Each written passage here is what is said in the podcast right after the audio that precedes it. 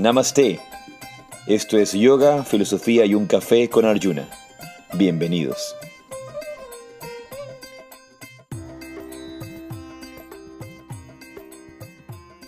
Jai Sri Radhe Radhe. Namaste. Yo soy Arjuna Das. Y yo soy Chintamani. Y esto es Yoga, Filosofía y un Café. Bienvenidos todos. ¿Cómo estás, Chintamani? ¿Qué tal todo? Excelentemente. Después de tanto, después de tanto tiempo, ha sido larguísimo. Sí, después de tanto, después de tanto no estar en el podcast, el eso es lo, lo, esencial, el hecho de no estar en el, en el, en el podcast. Em, creo que el último que hicimos lo hicimos desde Nepal. Así es, lo hicimos desde Katmandú. Estábamos en Katmandú. Sí, estaba muy bonito. Ese, ese hotel donde estábamos estaba precioso. realmente agradecerle a Rakesh, que es la persona con la que estamos trabajando ya en Nepal y organizando nuestros próximos eh, eh, viajes cuando vayamos a Nepal, porque no, no todos los viajes vamos a Nepal, no todas las peregrinaciones vamos a Nepal. Y, pero ahora mismo, en la de abril, vamos a ir a Nepal, vamos a ir a Ley, Nepal. sobre, sobre eso es interesante porque a veces las personas eh, nos, nos aferramos mucho a lo que queremos, a nuestros deseos, y algunas personas me decían ahora en la India que existiera la posibilidad, por ejemplo, de que, de que de repente no podamos, por ejemplo, subir a Le o, estar en Le por, mm. por, por el clima. Sí, sí, sí, porque cierran. Sí, suelen, suelen cerrar estos lugares, suelen, eh, sobre todo los sitios con nieve, no, no son tan sencillos. Kathmandú es muy fácil, Kathmandú no es un problema, pero a veces eh, hay que saber adaptarse. O mejor dicho, es importante, es esencial saber adaptarse. Y, me decían que sí, que lo más posible es que sí podamos hacer lo, que tenemos en planes, pero que siempre hay que tener esa, eso en mente. Para lo de abril. Sí, eso esto es para abril. Esto es para, para peregrinación de abril. Pero que siempre hay que tener en mente que esas cosas pueden cambiar, sobre todo en los lugares que hay, que hay nieve. Sí, sí bueno, los Himalayas, eh, no sé si, si todos saben, pero los Himalayas están abiertos seis meses y los otros seis meses justamente se cierran por la cantidad de nieve que hay y las únicas personas que quedan en, en, en, estos pueblos recónditos e incomunicados, porque en invierno quedan incomunicados, son los yogis y algunos militares. Y más que los pueblos en, en, en, la visión del santuario, porque recordemos que allí se han armado santuarios, por ejemplo, en, eh, a lo largo de toda la, de la cordillera del Himalaya, hay muchos santuarios de meditación. Recordemos que estos son espacios eh, que desde tiempo inmemorial se utilizan para la meditación, que desde tiempo inmemorial son eh, lugares de peregrinación, pero para, para peregrinar al alma, para peregrinar al interior, para dedicarnos con, con mucha intensidad a nuestra práctica espiritual. Entonces, muchos yogis desde tiempo inmemorial eh, van a las cuevas del Himalaya y es allí donde se, eh, se desarrollan estos grandes maestros que luego bajan al mundo y, van al mundo a compartir su, su sabiduría espiritual. Eso lo, lo, sabemos, sobre todo en la tradición del Himalaya. Entonces, estos santuarios, eh, los principales, ¿verdad? El Yamunotri, eh, Gangotri, Kedarnath y Badrinath son los, lo que se llama el Chardam o el Chaturdam, los cuatro santuarios principales del Himalaya, dentro de la tradición, eh, por así decir, hinduista. Y hay otros santuarios como Hemkumbh em, y otros santuarios que son de otras eh, tradiciones, por así decir, también de las, tibetanas, las cuevas de, de, algunos monjes tibetanos pero hay, hay muchos, muchos santuarios, no solamente los que conocemos como este Chaturdam que estamos diciendo. Así que es un gran, un gran espacio de, de meditación, de, de, de, vida interior. Y realmente cuando uno, los que se quedan allá en los Himalayas, como bien decías, son estos yogis que están dedicados con, con mucha fuerza, con mucha intensidad a ese desarrollo interno.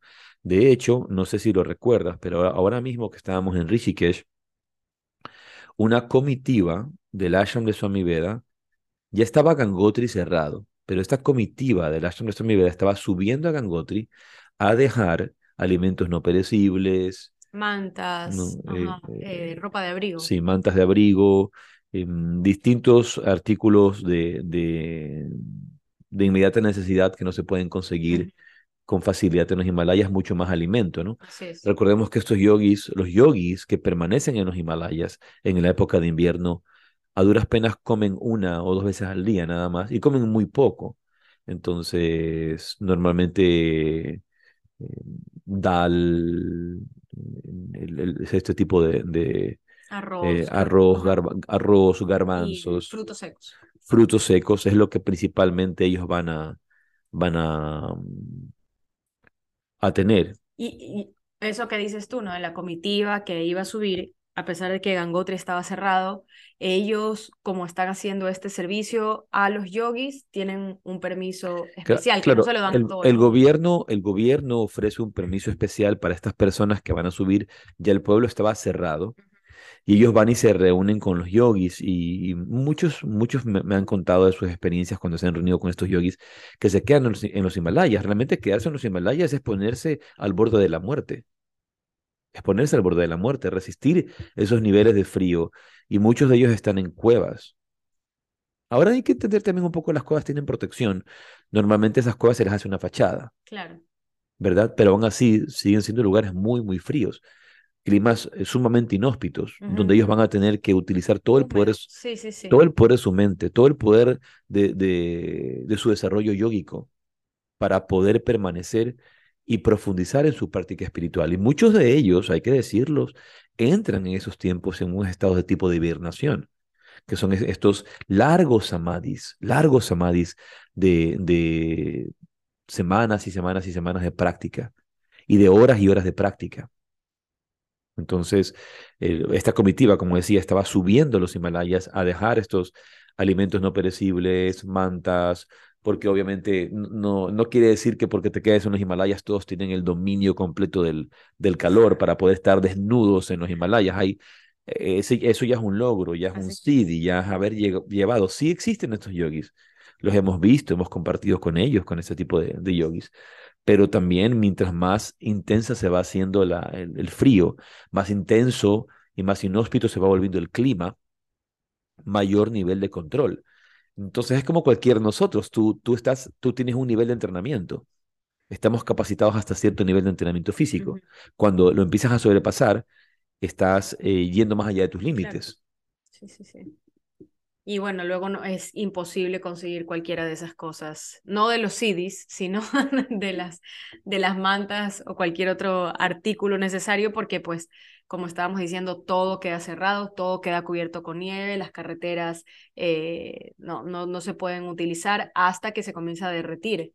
Y por eso es que son seis meses que están habilitados estos pueblos, estos santuarios, y los otros seis meses están eh, prohibido el paso y es más, la gente que vive allí esos seis meses, en el momento de que se cierra son evacuados al resto de pueblos. Claro, normalmente decimos se cierra el santuario, pero el, santuario alrededor del santuario es un pueblo. El turismo. No, entonces es, y, pero ese turismo es turismo peregrino.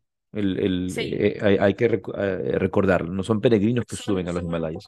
En realidad que viven de migración, son migratorios, ¿no? Porque están un tiempo aquí, un tiempo acá, dependiendo del. Y lo que estás diciendo, lo, que, estás diciendo lo hemos visto y lo hemos vivido. muchas de esas gente que vive tanto tiempo en este lugar, luego salen de allí y, y, se quedan en otro, en otro sitio, en otro pueblo, normalmente. Otro santuario importante es eh, Tungana. Pero bueno, ya lo, lo vamos a comentaremos en otro momento acerca de estos otros santuarios, porque hay muchos, muchos santuarios.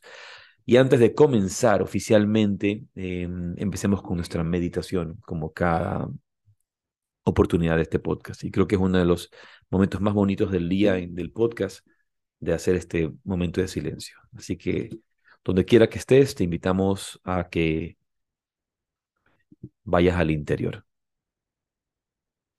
Si puedes, cierra tus ojos. Si puedes, cierra tus ojos y ve dentro de ti mismo.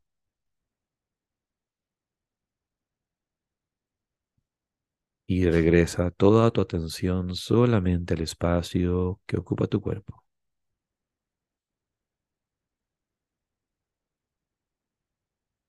Regresa tu atención hacia el aquí y a la ahora.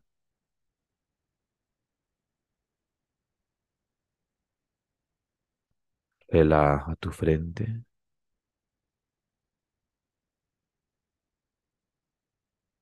Relaja tu frente un poco más. Y nota cómo al relajar la frente los pensamientos se calman.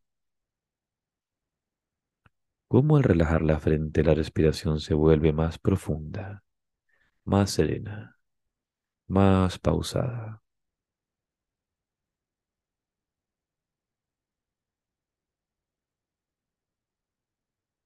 Siente el aire que entra y sale por tus fosas nasales.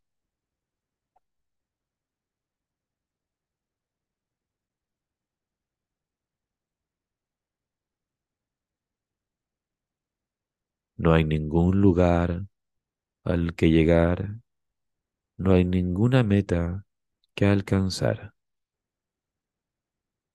Simplemente aquí, simplemente ahora.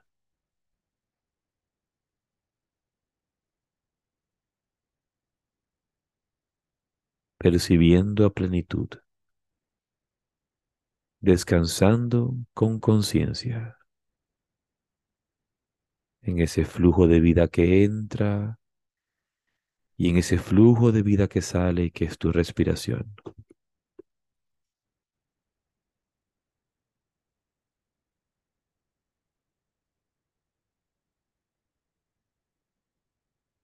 Y desde allí hacemos nuestra invocación. Om Ajnana Timirandasya Nyananjana Salakaya Chaksurumiritam Jena Tasmai Shigurave Namo. Yo ofrezco mis más humildes reverencias a mi maestro espiritual, a mis guías, a mis mentores en el camino del espíritu, por abrir mis ojos con la antorcha del conocimiento cuando me encontraba en la oscuridad más profunda. Y lentamente abres tus ojos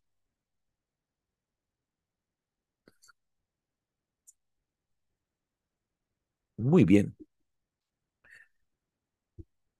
Ganas de quedarnos en ese espacio de calma y de silencio, ganas de regresar siempre a ese centro. Lo recuerdo que alguna vez un amigo del camino de la meditación, un gran, gran maestro, me decía, tan importante como entrar es salir. Tan importante como entrar es salir.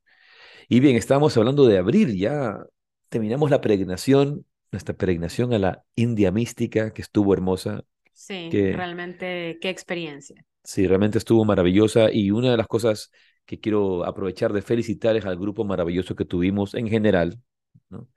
En general, siempre hay sus excepciones que confirman la regla, pero fue, fue un grupo maravilloso, realmente, sobre todo los miembros de la sangha, los que son realmente los, los practicantes, y ahí es donde se, se veía la diferencia de los viajeros que son miembros de la sangha que son practicantes de disciplina espiritual y que van con su corazón abierto a una experiencia de peregrinaje. Porque el peregrinaje no es un camino hacia afuera, el peregrinaje es un camino hacia adentro. Y la gente que fue con su corazón abierto a esta, a esta experiencia, que son obviamente miembros de la sangha, que son practicantes de meditación, pero reales, no, no, no esos que dicen, sí, yo medito, eh, yo practico yoga, eh, esos en cambio andan en otro lado, ¿no? Pero aquellos que estaban, que era la gran mayoría de, de, los viajeros, eh, em, fue fue muy bonito eh, poder, poder tener este, este, este grupo tan conectado eh, hacia, hacia el mundo interior y viviendo esta experiencia maravillosa de la peregrinación. Así que quiero felicitarlos y agradecerles a este grupo hermoso que tuvimos y prepararnos para la siguiente peregrinación que viene en abril. Todavía tenemos algunos cupos, justo creo que este viernes ya se cierra. Sí y tenemos pocos, creo que quedan Sí, al, inicio se cerró, pero luego hubieron una, unas cancelaciones, gente que no pudo viajar, entonces, porque siempre hay estos cambios, pero ya prácticamente estamos y de hecho ya tenemos incluso inscritos a la peregrinación de octubre, ya estamos con la de octubre, que ni siquiera estamos promocionando en grande, sino solamente con la gente que, que está lista, ya hay como, en esa hay como 10 personas que ya están para el viaje de, de aquí octubre. Un año. Bueno, yo creo que, bueno, como lo hemos dicho anteriormente, esa es una buena manera de hacer las cosas, ¿no? Tienes un año de anticipación, te preparas, planificas, ahorras, pides tus vacaciones, eso es, para muchas personas yo creo que esa es la mejor opción, hay otras pues que, que hacen a último minuto, pero yo creo que un año de anticipación es excelente. A mí me gusta hacer así, me gusta más así. Es, es, es necesario, uno tiene que organizar sus tiempos y, con, y mientras más, más va pasando el tiempo, valga la redundancia de tiempo y tiempo, em, uno tiene que organizarse, organizar su vida, organizar su vida de aquí a un año, organizar su vida de aquí a dos años, no, no, no, faltarán los ilusos, inicuos que vendrán a decir, no, pero no se vive en el presente, sí, ignorante, pero tienes que organizarte. Es que una cosa es organización cronológica, es decir, yo, por ejemplo, soy artista. y vives en el, me refiero, vives en el presente, de que si las cosas no salen como tú piensas en el futuro, pues no, no te estresas, te adaptas. Es un bosquejo de lo que podrías hacer porque es una buena herramienta para para poder realizar todas esas acciones que tú quieres realizar. Entonces, una cosa es em, como vivir en el futuro, vivir de sueños, y otra cosa es vivir en el presente y tener una planificación cronológica. Es decir, de aquí a dos años, mira, yo tengo este viaje, eh, tengo que hacer, si yo soy artista de cine, entonces voy a rodar esta película y en este tiempo libre me voy a ir de vacaciones y eh, así es como se hace. Imagínate que tú a un artista de cine le dices, bueno, mañana comenzamos a rodar la película ya ahí. Imposible, ¿no? Bueno. Claro, obviamente. Entonces, sí, lo mismo, lo mismo lo, lo, lo llevamos a, la vida, a la vida cotidiana en el día a día.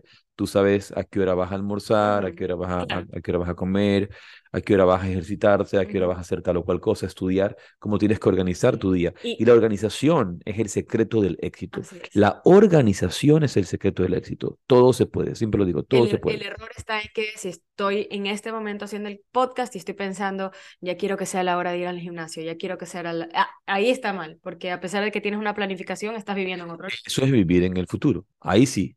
Vivir en el presente es vivir con plenitud lo que estás haciendo. Cuando comes, comes, cuando duermes, duermes. Eso es un eh, dicho zen de, los grandes maestros del zen. Cuando comes, comes, cuando duermes, duermes. El hecho de regresar siempre al presente, al, a, actuar en el aquí y en el ahora. Pero eso no quita tu planificación de tu día, tu organización. Con organización lo, lo haces todo.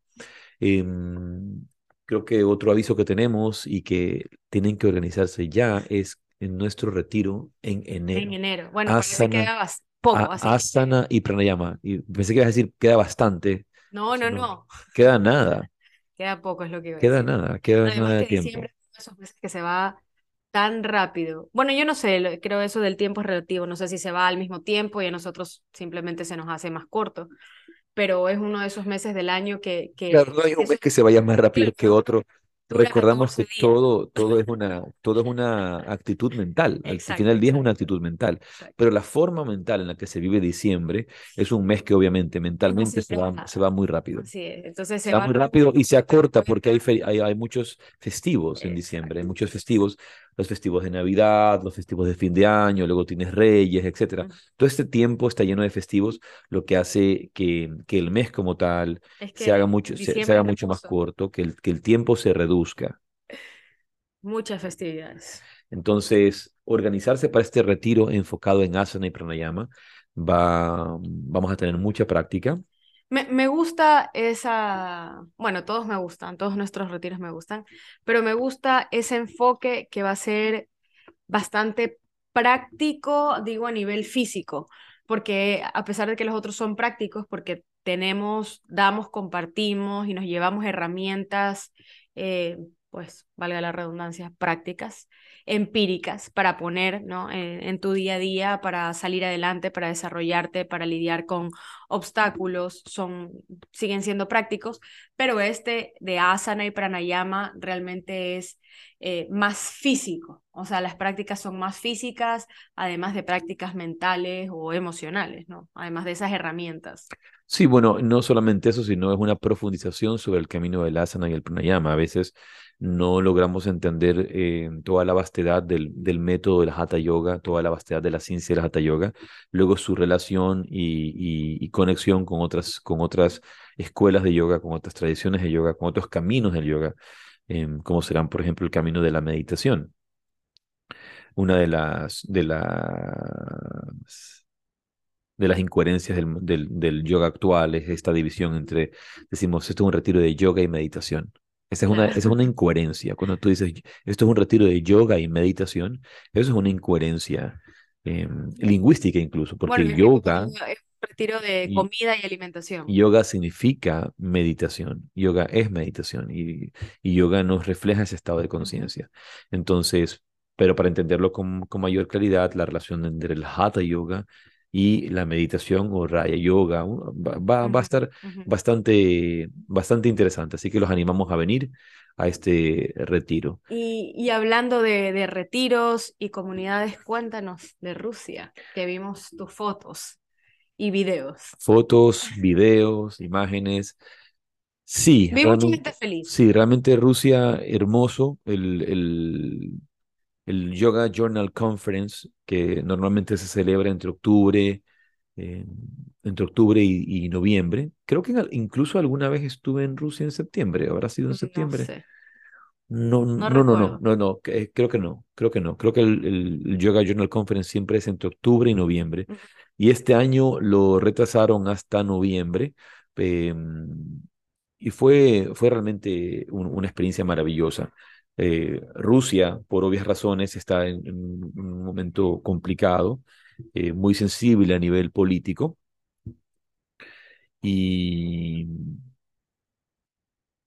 obviamente eh, la gente se, siente rechazada, se sienten em, aislados, porque de alguna manera la comunidad internacional eh, está creando estos, estos bloqueos hacia Rusia en, en, en, relación, en relación a, su, a su conflicto.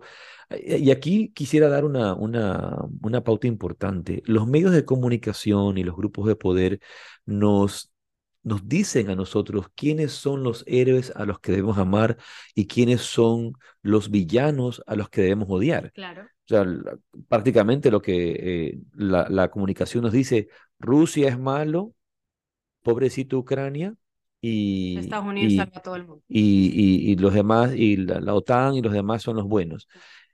Pero la historia no esta, esa no es la historia, esa no es la historia, es, esa, esa narrativa es falsa si tú no vas y revisas cuáles son realmente las situaciones de conflicto que se viven y por qué razones se lleva a cabo este conflicto. Lo que pasa es que... No, no es tan sencillo, o sea, no, no es, ojo, no es que nosotros respaldamos la guerra o las guerras o la violencia o lo que sea, simplemente es como sepan que no les están contando toda la verdad, sepan que toda la información que tienen no es correcta y que de alguna manera por alguna razón te están diciendo, eh, a este hay que odiar y a este hay que amar.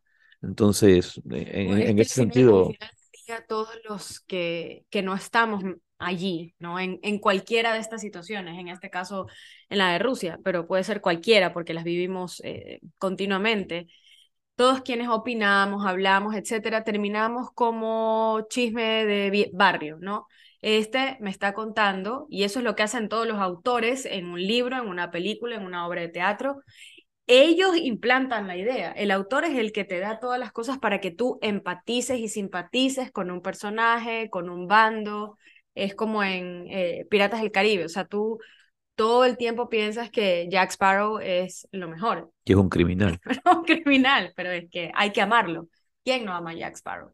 Entonces, en todo esto, pues los medios de comunicación, los autores, etcétera, siempre te van a dar todas las pautas características para que tú empatices y simpatices con un bando y al final del día todo el resto que no estamos metidos en la situación, no estábamos entre los telones, tras bambalinas, en el backstage, ni metidos en el cuento, terminamos en este chisme y, y, como dices tú, o sea, nadie sabe nada, solamente el que está ahí metido. Claro, lo que tienes es muy poco. Quizá alguien que ha estado conversando mucho en algunos, en varios de sus podcasts y que ha hecho muchas eh, referencias al respecto de esto aquí con mucha claridad y con mucha objetividad, periodística. Ese es el, el, punto, ser objetivo, ser, ser realista frente a lo, a lo que estás viviendo. No simplemente tomar un cuento de que te dicen este es el villano y este es el, el héroe, porque esta no es la situación, no es, no es tal cual y ha sido Russell, eh, Russell Brand. Russell Brand en sus podcasts, si tienen la, oportunidad de escucharlo, no recuerdo cómo se llama el podcast de Russell Brand. Eh, ya eh, me voy a acordar. Tiene un nombre, así como un, nombre específico, no recuerdo su nombre, pero ese podcast, que es en inglés, por supuesto, ha sido bastante claro, bastante objetivo en, en hablar sobre este tema sin... sin, A mí sin... me gusta cómo se ha ido transformando Russell Brand eh, con los años. No, eh, Russell Brown no se ha venido transformando con los años. Russell Brand se ha venido transformando por la meditación. Ay, pero Los que no, los ¿qué que digo? no conocen Russell Brand, yo sé lo que estás diciendo, pero Russell Brand se ha transformado por la meditación, porque tú puedes pasar muchos años y ser- seguir siendo el mismo imbécil, Sí, como un montón de gente. Me- a través de los años con la meditación. Claro, él, él se ha venido transformando con la meditación, con su búsqueda interior, con su Sí. despertar espiritual, para ver un Excelente. poco más allá, para ver un poco más allá. Entonces, Antes era solo un payaso sí. y me gusta cómo él ha utilizado su Ahora su, payas, eh, ahora su payasada es aplica, aplicada para poder traer este, con, sarcasmo, un poco, con sarcasmo y con gracia, eh, estos temas tan, tan importantes, tan importantes. Me gusta porque, porque él ha utilizado esa plataforma, ese estatus de celebridad, el tener tantos seguidores y gente que, eh, que lo sigue y que lo escucha para hablar de temas tan controversiales, tan importantes y a veces que no son tocados justamente por lo controversiales y que no se deja comprar por nadie, ¿no? Es, No. me, me gusta, me gusta. No, aquí, aquí estoy viendo, aquí está Russell Brand, no, no recuerdo cómo se llama su podcast, eh, pero cada vez habla de temas interesantísimos. Pero ¿no? te pregunté por Rusia, terminamos hablando del conflicto. ¿por Porque qué estamos, habla- porque estamos hablando de, de eso, ¿no? Entonces, em, una de las cosas importantes, por eso te lo decía, eh, por eso hacía esta referencia, que la gente de Rusia, lo- el pueblo ruso está sintiendo eh, el rechazo de las comunidades. El pueblo ruso está sintiendo el, el cómo hay muchas personas que los ponen una mira de odio. Y, y, y eso, e- e- ese, ese crimen para mí me parece sumamente importante y relevante, el hecho de este racismo que creamos, o este rechazo que creamos, o esa xenofobia sería también que, Sí. que creamos, como decir, estos rusos malditos. Claro. Ah, también hay gente- hay gente- con todo el- A gente va, a la gente va a venir y va a decir, estos rusos malditos que son así, así asado, o estos, eh, y, siempre con distintas razas, con distintas culturas, por la razón que sea, pero eso, eso, eso no es correcto. Y, y mucho más en esta situación, em, la gente de Rusia se, se, eh, me decían, estoy, estoy, e- ellos están muy agradecidos conmigo por haber aceptado ir. Ir no fue sencillo, Claro. Llegar no fue sencillo, porque hoy día, obviamente, como están bloqueando Rusia, no hay muchos eh, vuelos eh, con facilidad para llegar a Rusia. Entonces, lograr conseguir mi vuelo fue complicado y yo estuve a punto de cancelar. Yo les dije y me dijeron, no, por favor, tienes que venir, aquí la gente te espera. Y, como yo tengo ya algunos años yendo a Rusia y, conectando con el pueblo ruso, con, la enseñanza del yoga, eh, pues hay, mucha gente que me quiere, que me aprecia y que, y que quieren venir a mis clases y están muy, muy contentos de, de mi presencia ya. Entonces, lograr ir no fue sencillo, conseguir los pasajes fueron sumamente caros. Eh, esta gente pues eh, llevó todos sus costos, llevaron, a, llevaron, perdón, llevaron todos los, los gastos, los, los llevaban ellos a, a cuestas, ellos tenían que ocuparse de esto. Y, y no fue, no fue barato poder llegar a Rusia como en otras ocasiones que ha sido más sencillo poder llegar y fue más complicado el, el- el tema de los Pero cambios. justamente eso, que sea complicado, que sea difícil, que haya tantas trabas y que al final eh, pues llegas a tu destino y cumples con lo que tienes que hacer, con, con, con, con tu deber, con tu dharma y además con cariño, con objetividad, con apertura, con honestidad. Yo creo que eso es lo que ellos más eh, sienten o cualquier persona cualquier comunidad en este caso, pero es una comunidad grande eh, de yoga y además, pues, rusos, el eh, saber y sentir que no estás solo, que es como, no, no puedo ir, no voy. Y entonces nadie va y solamente estamos los rusos. Es alguien tomó el riesgo de venir, alguien que no es de aquí, que no vive aquí, que tuvo que pasar por todo esto, vino y me está abrazando y me da la mano. Es, es un sentir pienso yo, pienso eso, o sea, si, si fuera mi caso, yo me sentiría eh, eh, menos sola, como en, esa, en ese conflicto, en este... Sí, en fin, fue muy, eso fue muy, muy bonito. Tú tienes una cita para hoy día de León Tolstoy que quisiera que, que, la, que la leas. Y, es, y hablando rusos. justamente de, de Rusia.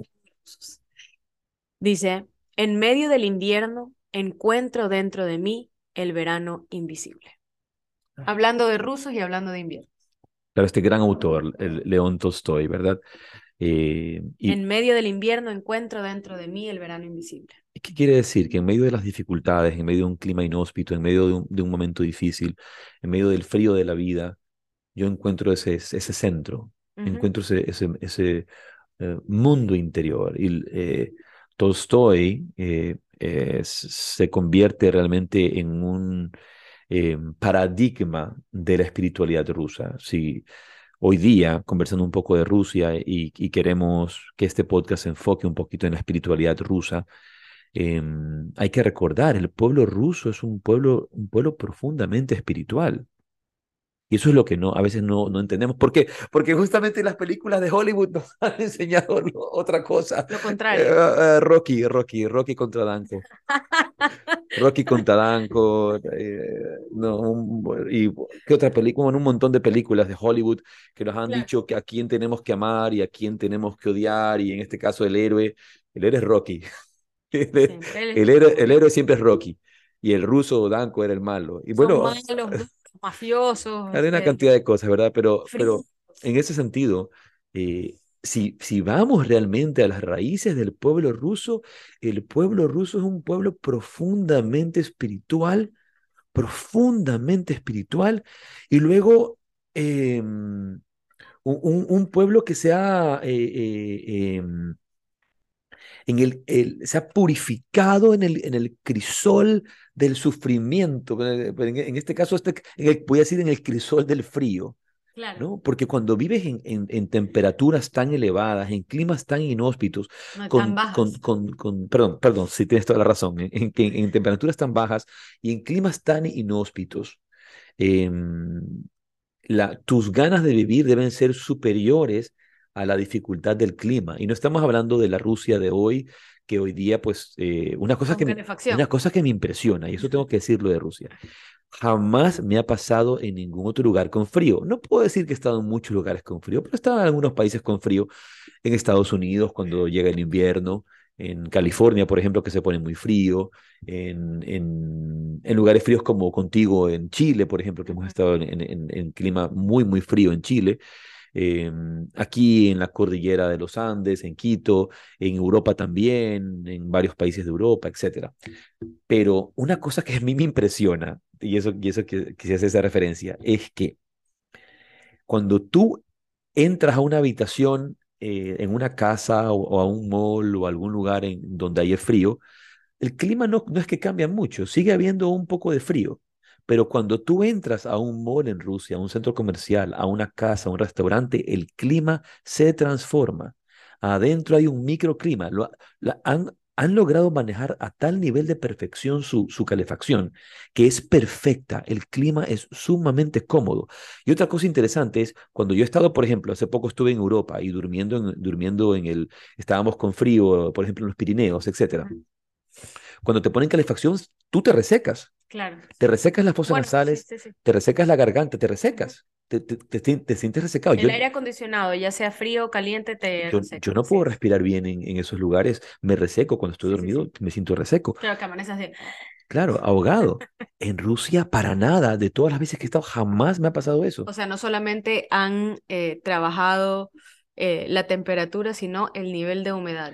yo, yo, yo no entiendo el, nivel de perfeccionamiento con la humedad eh, que tienen, que no de ninguna manera yo dormía y me despertaba totalmente relajado, totalmente cómodo con esta, con esta mm, eh, calefacción. Entonces, eh, pero volviendo a lo que decía, un, pueblo que ha tenido que enfrentarse a, estos, a estos niveles de, cuando no existía la calefacción, cuando no existía la calefacción que tienen hoy día. Además que no en todos los sitios igual. Es un pueblo que se curte en disciplina.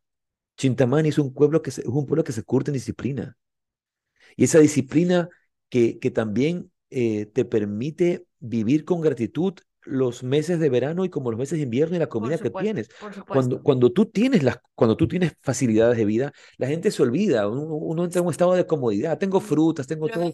Todo por sentado. Todo lo damos por sentado y en la cultura occidental lo damos por sentado. Por eso, hay, aquí hay mucha gente inútil y mucha gente mal agradecida.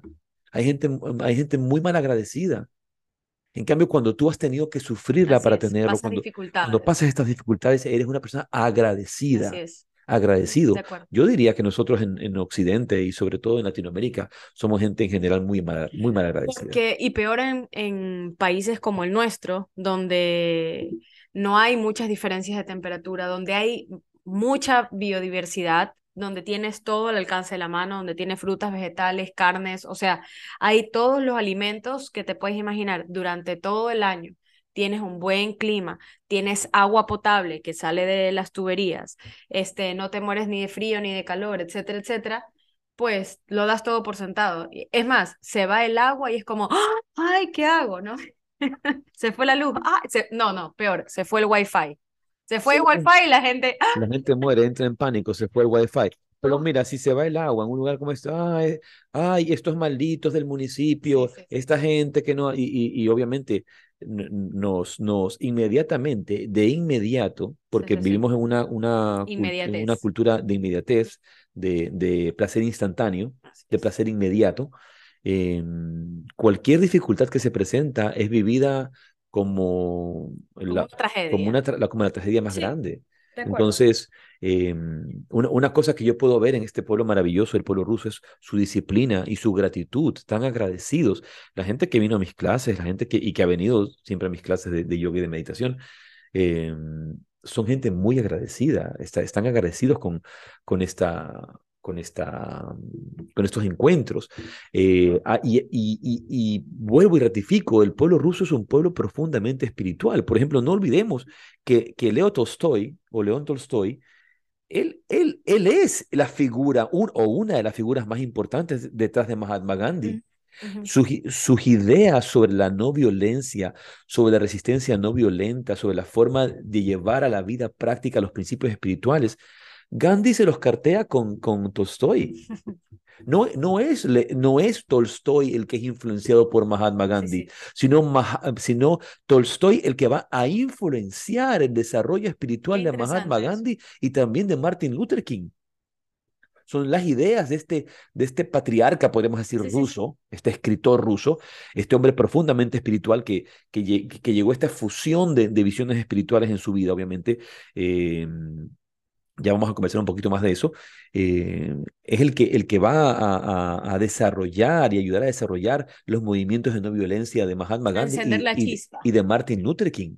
Porque no es que no existían en Gandhi o en Martin Luther King, pero encienden esa chispa. Claro, Mahatma Gandhi es muy interesante. Mira, tanto tú como yo hemos estado tantas veces en el Gandhi Smriti, en eh, y siempre llamamos a nuestros grupos que vienen de peregrinaje a visitar el, el, la casa del Mahatma, no la casa del Mahatma, la casa del señor Birla, donde, donde el Mahatma dejó el cuerpo, donde, donde él murió. Mahatma Gandhi eh, eh, fue asesinado en esta casa. Pero yo no recuerdo ver ninguna, ninguna imagen de Tolstoy. Solamente ponen Rama, Krishna, Buda, Mahavira. Están todos los sabios, los rishis que lo influenciaron, pero no está Tolstoy.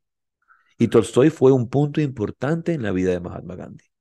eso, eso es una cosa que hay que, que, hay que recordar. Entonces, de pronto si Gandhi estuviera vivo, entonces él hubiera tenido algo que decir, pero como no está. El mundo, el, el mundo, y no, y no, hay cosas que no conocemos. Por un lado conocemos, digamos, mil años atrás es que comienza, por así decir, en el, hacia el siglo IX, hacia el siglo VIII, comienza la influencia del cristianismo ortodoxo, de la iglesia ortodoxa, que viene a formar esta iglesia tan potente que es la iglesia ortodoxa rusa, la iglesia ortodoxa rusa que es quizá la iglesia ortodoxa, y entiendo que es la segunda iglesia más importante después de la iglesia católica en el campo del cristianismo, la más importante es la iglesia ortodoxa, la, iglesia ortodoxa rusa. Em, y tiene, tiene profundas raíces cristianas, profundas raíces de un cristianismo místico, porque el cristianismo ruso y el cristianismo ortodoxo, recordemos, es un cristianismo místico. Entró fácilmente. Eso es, eh, cuando llegó el cristianismo, llegó a Rusia, fue muy fácil, lo abrazaron. No, no, no hubo como una pelea, un, un conflicto, un, rechazo. Que llega, que llega justamente a un, a un a un campo fecundo, a un, suelo fértil. ¿Por qué? Porque el pueblo, el pueblo ruso es un pueblo muy espiritual. Recordemos primero em, que todas esas tradiciones que hoy día llamamos chamanismo, la misma palabra chamán viene de Siberia. Hoy día todo el mundo dice aquí los, los chamanes son del Amazonas, los, los chamanes son del Amazonas, los chamanes son de los Andes. Aquí, a ver, señores, damas y caballeros, por favor, culturícense, aquí no hay chamanes. Y ellos te dicen, los, tú hablas con los, los para Guaorani y hablas del chamán, ellos te dicen que no. Esa, esa palabra viene de Siberia, esa palabra viene del ruso la palabra chamán. Y hay distintos, obviamente, eh, ¿cómo se llaman? Dialectos eh, de, toda esta área de Siberia, eh, de lo que fue en su momento la Unión Soviética o la Gran, o, Rusia. Em, todo esto, toda esta, esta eh, digamos, Asia Occidental y Europa Oriental, este encuentro de Asia, Asia Occidental y Europa Oriental, donde hay tantas tribus, tantos em, eh, eh, tribus nómadas, confederaciones, confederaciones, etnias, que luego van a, van a ver estos proto, proto mongoles, los proto mongoles, antes de que existan como tal los mongoles, ya existían raíces de cultura espiritual chamánica con sabiduría ancestral y, sabiduría espiritual. Muy pocos saben que, esas son palabras de Swami Veda Bharati, que supone que la tradición, una tradición muy antigua, manda a, a, gurús que van a ir de, desde la India, cruzar Europa, Europa Oriental, Asia Occidental y empezar alrededor del mar Caspio a enseñar, a compartir enseñanza espiritual, enseñanza espiritual, del yoga, principios de meditación, de yoga, de cultura de la India eh, y de, principios ayurvédicos en toda esta área. Ellos eh, eh, toman esto. De hecho, los, lingüistas e historiadores de la cultura espiritual van a decir que la palabra Siberia viene de Shivira, Shivira, la palabra Shivira que significa campo, Shivira, que es una palabra sánscrita. Como los yogis que llegan a este, a este lugar y ven todos estos campos, estos campamentos que habían, estos asentamientos de estas tribus nómadas que se movían de lugar a lugar, le llaman a este sitio Shivira, Shivira en sánscrito. Y luego eso se viene a convertir en Siberia. ¿Ah? Interesante. Es sumamente interesante y, y, y, realmente eh, em, profundo entender las raíces de conexión yógica del pueblo ruso que, que, poco conocemos. De ahí otra cosa interesantísima, Swami Veda contaba que él tenía un amigo, un conocido, que estaba haciendo un, un trabajo muy particular en recuperar eh, textos que habían sido traducidos eh, en, idioma eh, mongol, ¿no? Mongol, eh, habían sido traducidos al idioma mongol de la Ayurveda, del sánscrito, y que este, que este sánscritista lo que estaba haciendo era recuperar todos estos textos hacia el sánscrito. En India, como hubo tantas invasiones y se quemaron monasterios, hospitales, universidades, escuelas, y se quisieron deshacer de todo este conocimiento ancestral, hubo muchos textos que se perdieron. Y em, lo, lo, que estás contando es, claro, en, en Rusia, en Mongolia quedaron estos textos traducidos y ahora lo que se ha hecho es eh, traducir esas transcripciones del, del ruso o del, del mongol. Es muy interesante porque ni en India existían ya esos textos, pero sí quedaron conservados en Siberia y en... Por ejemplo, no todo el mundo sabe, no todo el mundo sabe la influencia budista tibetana que tiene el área de Rusia, sobre todo el área de Buriatia, Buriatia, creo que se pronuncia en español, Buriatia. Em, y hay, hay evidencia, hay evidencia histórica eh, evidencia histórica de que ya en el siglo II antes de Cristo, ya en el siglo II antes de Cristo había presencia de, de budismo, de enseñanzas budistas en el en, en el en, en Siberia y en, Rusia, principalmente en el área de Buriatia que es donde, que, donde estamos. Eh, que es donde se han encontrado estos restos de, eh, ¿cómo se llaman? Eh, de rosarios, de, de yapamalas. De yapamalas, yapamalas para, de malas para poder eh, repetir el, el, los mantras.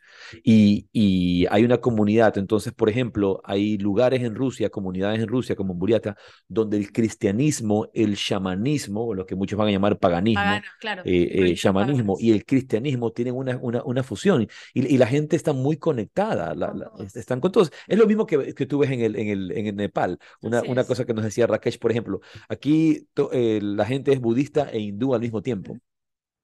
Aquí la gente es... Porque es parte de la cultura, es, parte, de, la vida, cultura. así es no hay como una división de yo soy budista, yo soy eh, hindú, no, es eh, toda nuestra vida gira alrededor de los festivales de ambas creencias y rituales de ambas creencias, o sea, se hacen rituales si tú vas a viajar, un ritual hindú, pero luego hay una fiesta budista al día siguiente, otra cosa, y todo el mundo la celebra. Entonces el cristianismo, como estamos diciendo, llega a un suelo fértil, y como llega esta corriente mística cristiana, que también sabemos que tiene su conexión con las tradiciones yógicas, eh, esta tradición del esicasmo, de, de, la, de, la, oración de Jesús, de la práctica espiritual, de la filocalia, es, eh, va a, desarrollarse con mucha fuerza en, el suelo ruso. Una de las cosas que a mí me llama mucho la atención y que quisiera citar hoy día, quisiéramos conversar hoy día, es el, del arte ruso, ¿no? del, del arte de, de, de, la iconografía. de, la iconografía. Y este gran, gran autor que está canonizado, ¿verdad? Andrei Rublev, el, el, que se llama el icono de los iconos, en toda la cristiandad, el icono de los iconos, eh, eh, que es esta imagen de la Trinidad de Rublev y que yo la he traído para nuestra casa y la tenemos aquí y que voy a enseñarla aquí en pantalla para que la vean, el icono de los iconos. De hecho, es la imagen que utiliza Pablo Dors, el, este maestro de meditación católico, en su, en su en su tradición, perdón, en su tradición meditativa, en su escuela de meditación de amigos del desierto. Eh, y es sumamente interesante y sumamente simbólico. Y así como nosotros en algún momento hablamos acerca de la imagen de Shiva y, e ir decodificando cada uno de estos símbolos, quisiera, quisiera profundizar. Más que analizar es decodificar, porque no, no es un análisis mental. Es una, un abrirnos a la contemplación, un abrirnos a la percepción del mensaje que transmite el autor. Bueno, yo estoy en, en, en lengua y literatura, eso se llama análisis.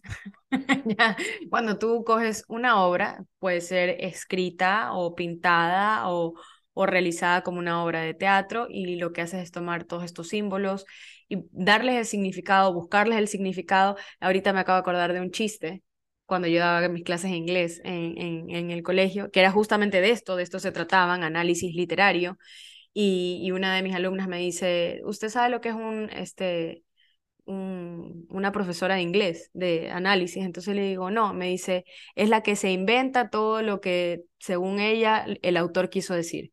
¿No? Y es, y es un poco, eh, obviamente era un chiste, pero mm, las clases de, de, de inglés y literatura en análisis son de ese tipo, ¿no? Que uno quiere llegar a la mente, al corazón del autor que realizó tal o cual obra y, darle un significado a los colores que utiliza, a los tonos, a los matices, al movimiento, a las palabras, al tipo de lenguaje que se utiliza, al que se escogió, etcétera, etcétera. Entonces, claro, no quiero, no quería decir que en análisis mental, pero es tomar todas estas. Nos referimos a esa, a esa a esa, a esa, esa contemplación, que lo que va a permitir es develar el secreto de estas imágenes.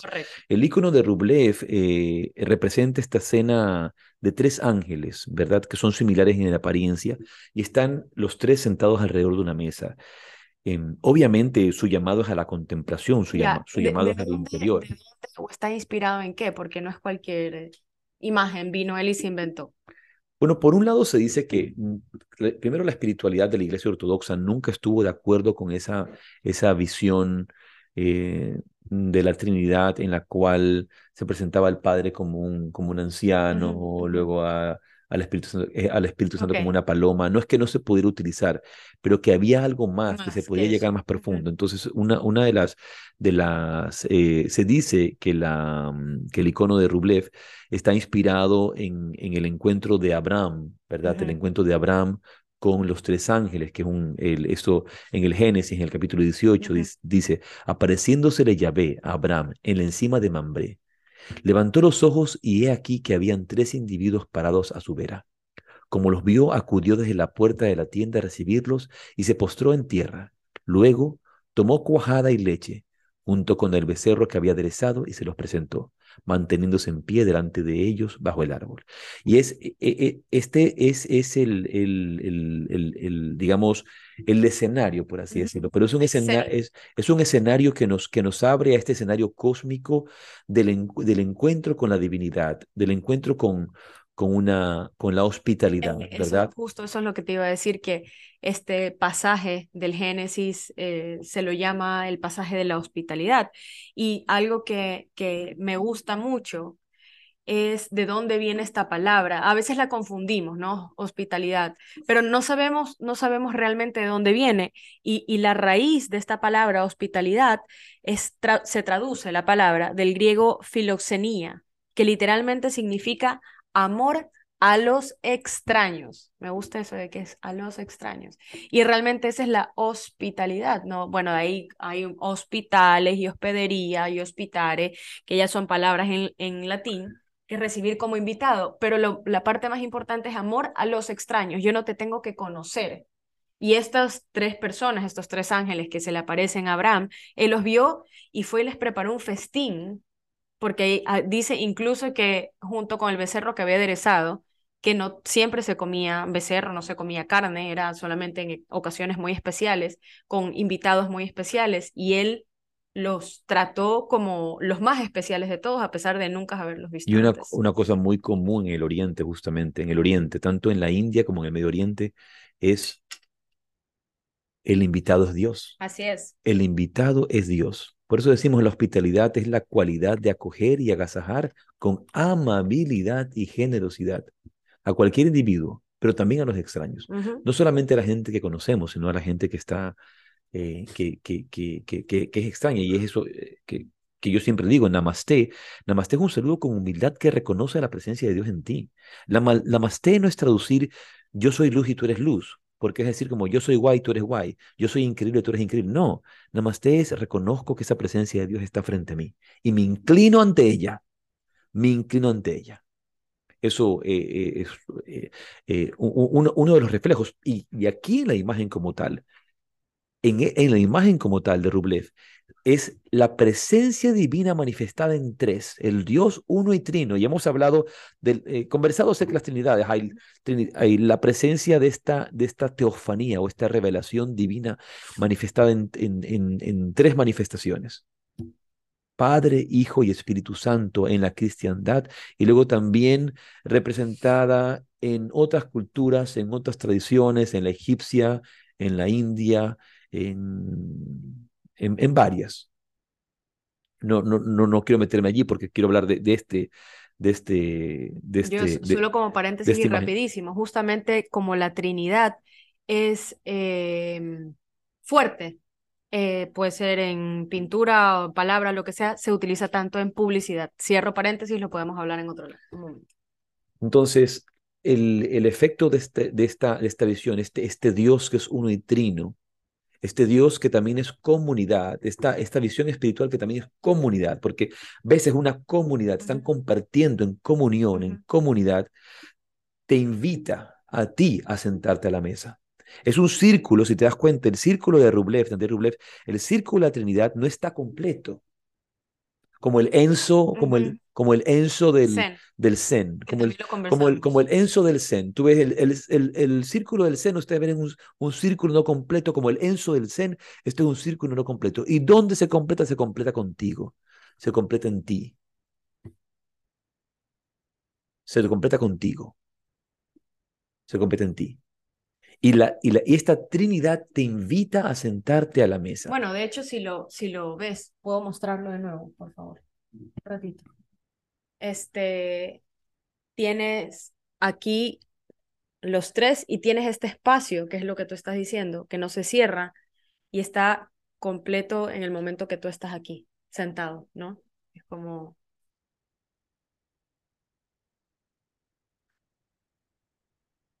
Entonces, Em, es el, eh, vemos algunos elementos interesantes. Por un lado, cuando llegan estos tres ángeles a visitar a Abraham, porque esta es la historia, llegan a darle la noticia de su descendencia. Que a su, a su edad iba a tener descendencia. Que tenía como 100 años. 100 años y su mujer 90 años. Sara iba, Sara iba a ser madre y Sara se ríe, ella no, no lo cree.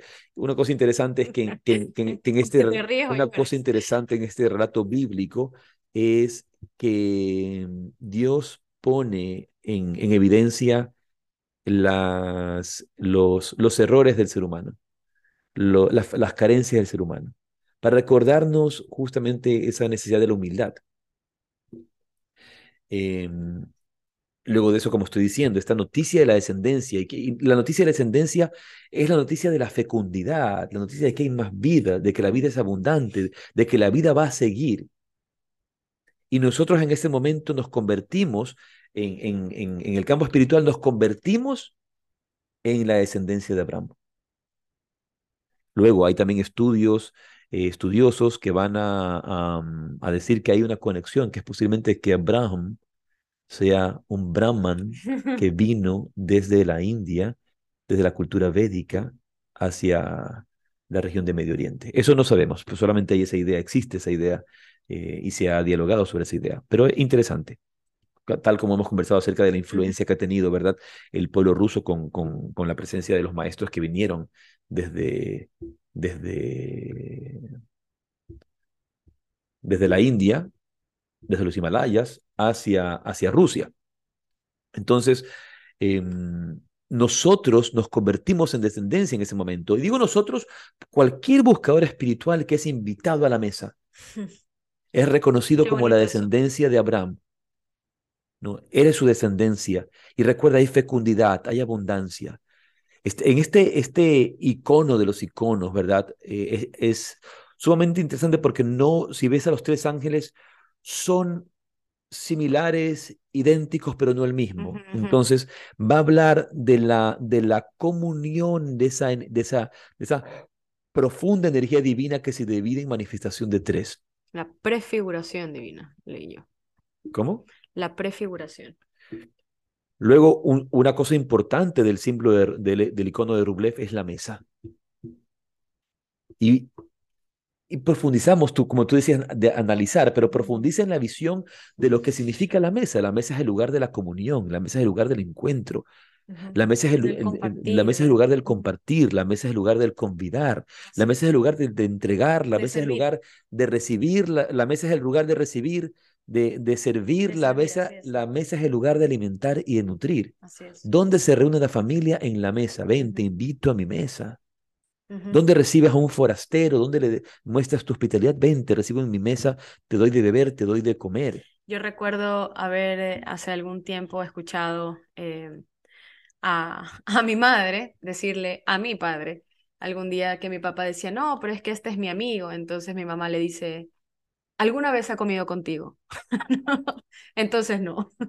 El que se ha sentado a tu mesa, el que ha sido invitado a tu casa, el que ha compartido contigo una comida, ahí podemos decir que ese es un amigo, pero bueno, podemos extrapolarlo a lo de los amigos, ¿no? Pero es verdad, ese compartir en la mesa, el, el, el servirte, el darte, porque ahí más que, lo, esencial es entender, entender el símbolo de la mesa. Entender el símbolo de la mesa. Así es no, no, no, ¿qué es lo que va a simbolizar la mesa? La mesa es el lugar de la comunión, la mesa es el lugar del encuentro, del compartir, del compartir el alimento, del compartir lo que nos nutre, de nutrirnos. Y luego, otra cosa interesante, si tú ves, los ángeles están sentados al mismo nivel. Claro, ya no, hay uno más arriba, uno más abajo. Esta visión de Padre, Hijo y Espíritu Santo no, no de, esta, de esta manifestación, de esta revelación divina de la divinidad, no, no, no crea a uno más grande que a otro. Claro, no hay una pirámide, no hay una jerarquía. Se, están, en, están en comunión. Los tres están al mismo nivel. Y esto nos recuerda al, al, no, hay no hay sometimiento, no hay dominación, hay mutua cooperación, hay respeto, estima, confianza, todos en uno.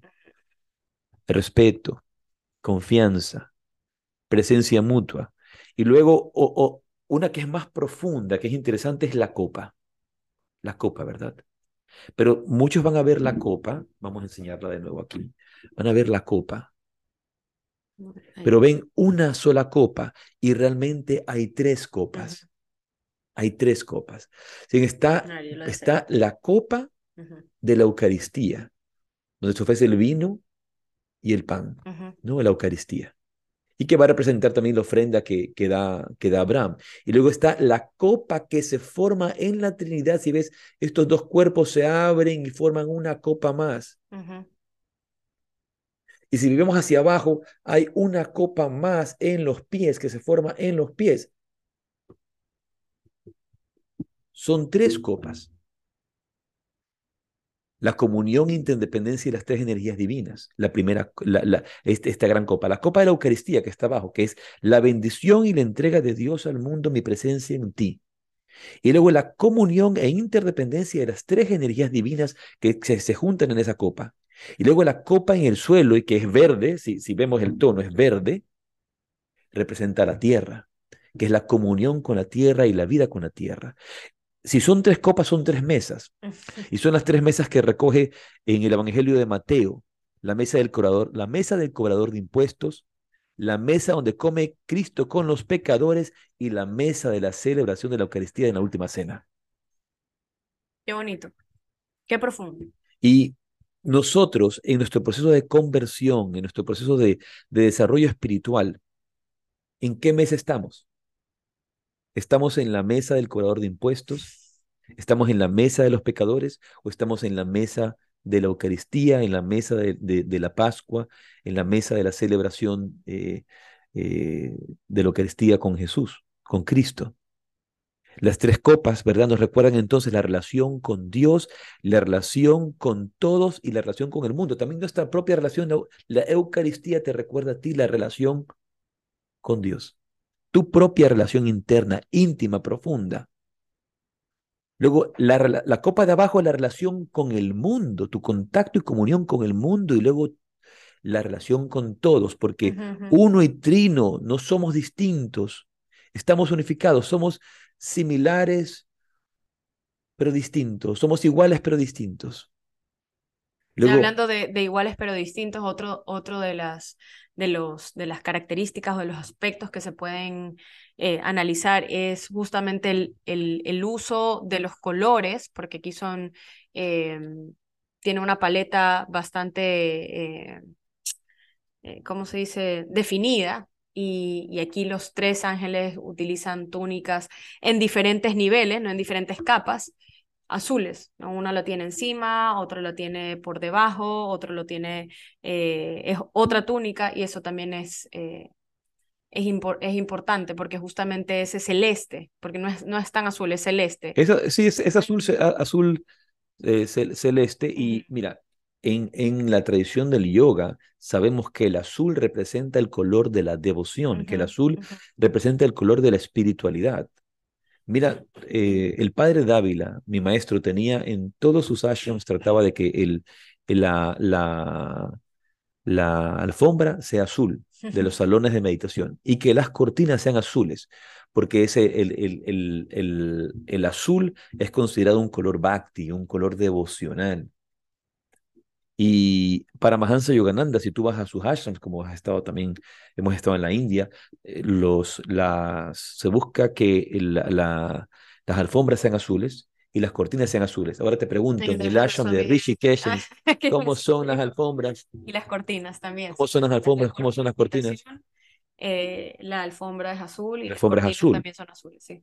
Entonces, el, el, azul, como estás diciendo, en esta imagen, voy a volverla a poner una vez más para que puedan disfrutarla y los que no pueden van a tener que buscarla porque si escuchan el podcast no en vivo, van a tener que verla después. Bueno, en la descripción vamos a poner el nombre de Andrei Rublev y para que lo puedan buscar. El, el azul está presente en los, en los, tres, seres, en los tres seres divinos. Cada uno de una forma distinta, ¿verdad? En este, en el, en el, el primer ángel, ¿verdad? El que está del lado izquierdo, el que primero representa al Padre. Si te das cuenta, ese ángel está un poco más recto y los otros están inclinados hacia el, el, Espíritu Santo y el Hijo se inclinan hacia el Padre. Y eso, eso quería acotar también. A pesar de que esta, este icono o icono, que las dos están bien dichas, em, es, parece de un periodo bizantino, porque si vamos a hablar de arte desde un periodo, parece de un periodo bizantino, está bastante influenciado por el arte bizantino, ya no es bizantino, porque Andrei Rublev lo que hace es darle un poco más de movimiento y suavidad a sus personajes. Y lo que tú estás diciendo ahora, pues los dos ángeles están mirando, están un poco eh, doblados, girados hacia el ángel que está a la izquierda que en las pinturas bizantinas no es, todos están rectos, son como sin movimiento. Em, y aquí ya le quita un poco de ese hieratismo que tenía la pintura bizantina como tal. Bueno, estoy viendo la hora, lastimosamente vamos a tener que terminar, pero ha sido... Hay que seguir. Hay que seguir conversando acerca... Del, eh, a, mí, a mí me encanta poder entender la profundidad de, de, la vida espiritual de cada pueblo y de cada cultura y ver la interconexión e interdependencia que tenemos y de, y de cómo cada tradición espiritual nos muestra en sus códigos, en sus formas, los caminos para nuestra conexión divina. Y todos van a, encontrarse en ese camino también de la meditación y del mundo interior. Eh, nos queda para una segunda. Entonces, el para una segunda. seguimos con el análisis. Conversaremos, conversaremos más acerca de, de esta obra. Así que les mandamos un abrazo. Gracias por habernos acompañado en una edición más de Yoga, Filosofía, un Café. el próximo vamos a profundizar más en estos temas de la espiritualidad rusa. Espero que les haya gustado. Un abrazo. Muchas gracias. Bendiciones.